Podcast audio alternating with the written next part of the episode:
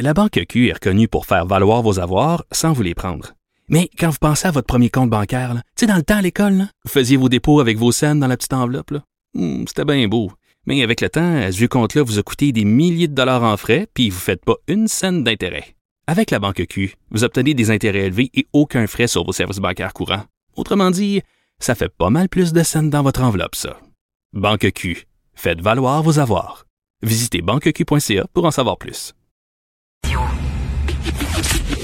Le, le commentaire de Félix Séguin, un journaliste d'enquête pas comme les autres. Mon cher Félix, parle-moi du champion de la semaine, toi. Oui, c'est notre conseiller de chez Desjardins qui, en plus de mener des activités immobilières et financières et euh, de vouloir manifestement réussir euh, sa vie, a décidé de hmm, la gâcher, peut-être, Ben oui. euh, en se faisant prendre, en tout cas, il doit être reconnu coupable pour qu'on puisse affirmer ça, mais en disant que ça regarde mal, 249 pistolets saisis dans la voiture de ce conseiller financier-là, des pistolets qui valaient quelques centaines de dollars chacun. Il a été arrêté à la frontière avec ses armes illégales qui étaient cachées dans cinq sacs de hockey.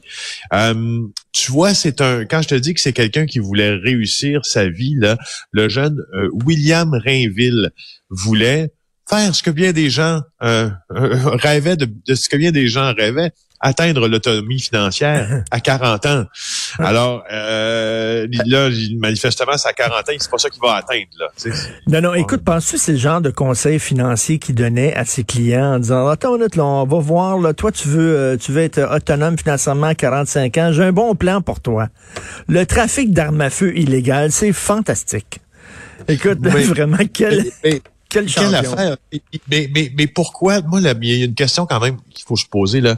Pourquoi un jeune homme à qui tout sourit, parce que vraiment, là, si on cite les témoignages de ses amis, de ses parents, exemple, là, pour son père, là, qui a parlé euh, à nos euh, collègues Erika Aubin et Valérie Gon- Gontier, il dit, c'est un petit gars, euh, sais, à qui tout souriait, qui a travaillé fort, a fait ses études à l'université pour constru- construire sa vie, puis a tout gâché en une journée. Écoute, je sais que ça a Euh, chiré. Le gars, il pensait s'en sortir. ça, là. là. Il pensait, là, je vais avoir là, toutes ces guns-là dans cinq, cinq sacs de hockey. Il n'y a personne qui va s'en apercevoir.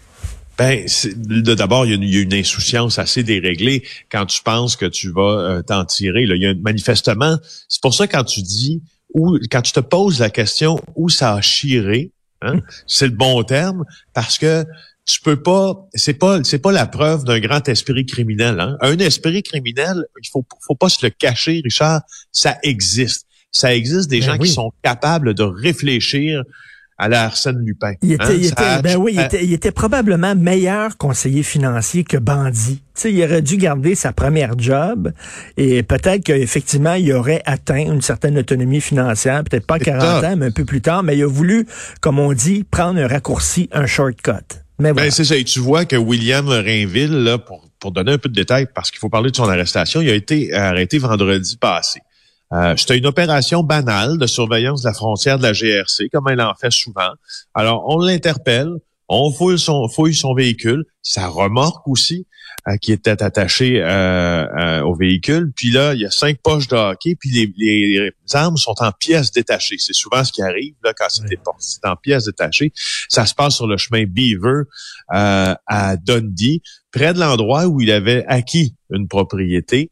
Euh, ça faisait à peu près un an là sur une route de campagne qui s'arrête à quelques mètres seulement de la frontière canado-américaine.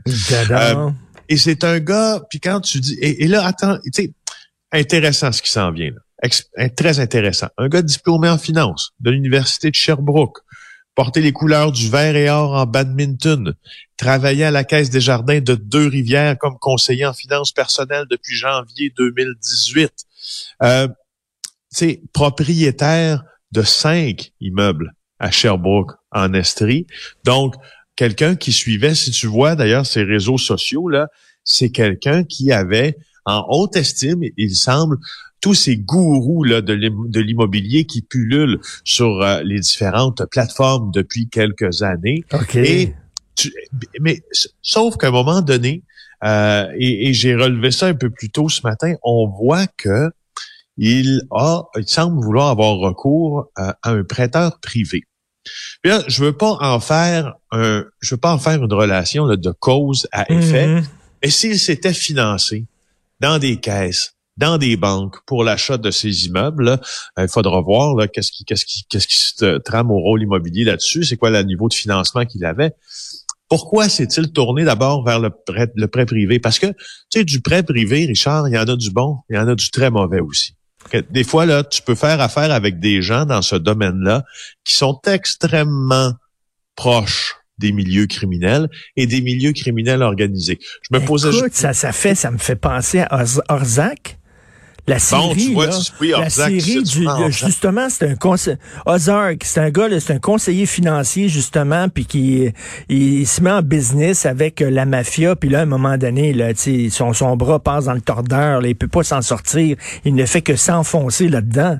Donc euh, c'est un peu euh, la même histoire peut-être. Ben, ben on l'a là par exemple, il faut le mentionner aux gens qui nous écoutent là, on suppute là, on, suppute, se dit, on suppute, on se dit, est-ce que parce que au fond c'est moi, ce qui me, ce qui, ce qui me rend euh, un peu incrédule dans cette histoire-là, c'est justement l'inexplicable. Comment quelqu'un, tu sais, je veux dire, quand tu dis là, moi j'aurais aimé ça à son âge, être, avoir les yeux en face des trous dans l'immobilier comme lui là, là. Tu sais, si moi à son âge j'avais acquis cinq ben immeubles, là, je, tu sais, je, serais, je serais aujourd'hui assez fier de ce que.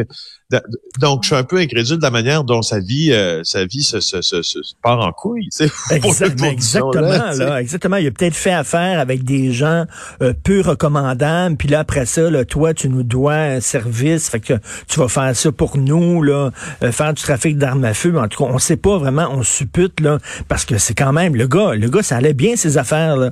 Il y avait un job chez Desjardins. Il y avait cinq immeubles, comme tu dis. Mais des, souvent pour ces gens-là, c'est pas assez. C'est pas ben, assez, ils en veulent plus. Ben, peut-être qu'il y a dans ça, euh, tu sais, cet appât du gain si fort, parce que au fond, euh, sur le gain, là, il y en a un gain possible énorme avec les armes à feu, parce que quand il est assemblé, là, le pistolet, là, parce qu'il y avait des, euh, des chargeurs, il y avait des pistolets, et quand tu assembles tout ça, ces armes de poing en question, ça peut valoir 1500 dollars chaque. Donc, la cargaison qu'il avait pouvait valoir 370 000 dollars à terme. Euh, Mais au moins, au moins, lui, il aurait, si, si, si était allé jusqu'au bout de son affaire, il aurait fait beaucoup d'argent. C'est pas comme l'autre de Desjardins qui a vendu des données pour des animaleries puis des, des spéciaux cuisses. Ouais, mais ça va pas casser. ouais, mais c'est quand même, tu sais, si on revient à Desjardins, là, ça va pas si bien. Ça va pas très bien. Ça va pas si bien. je, je, regarde les commentaires. Le, texte de, mes deux collègues de, que je citais en début d'intervention est très bien fait, hein, parce que euh, dans la dernière partie de ce texte-là, on cite euh, le policier André Gélina, policier à la retraite, qui connaît les crimes financiers. Puis lui, il dit que Desjardins doit, à partir de maintenant, là, vérifier chaque action effectuée à l'interne par son employé. J'espère que, euh, écoute, j'espère que c'est déjà fait. J'espère que c'est déjà fait. Parce que c'est assez étonnant euh, que quelqu'un, selon André Gélina, qui a, accès à des informations nominatives, sensibles comme ça, euh, soit pris dans ça. S'il est sous influence euh, notre ami Rainville là euh, d'un criminel ou d'un autre, ou s'il a un esprit criminel un peu plus développé que l'on pense, ben, il a accès à de l'information nominative. Ben, c'est ça, peut-être, peut-être que peut-être que c'est déjà servi dans des banques de données de Desjardins, on sait pas. Là, c'est effectivement, il faut aller, euh, il faut que Desjardins aille au bout, au bout de ça. Moi, je suis convaincu que son film préféré à ce gars-là, c'est The Wolf of Wall Street. Il regarde ah, ça là, puis il très au bout là. quel bon film avec Desjardins, pas de commentaire, hein, évidemment. Ah bien sûr.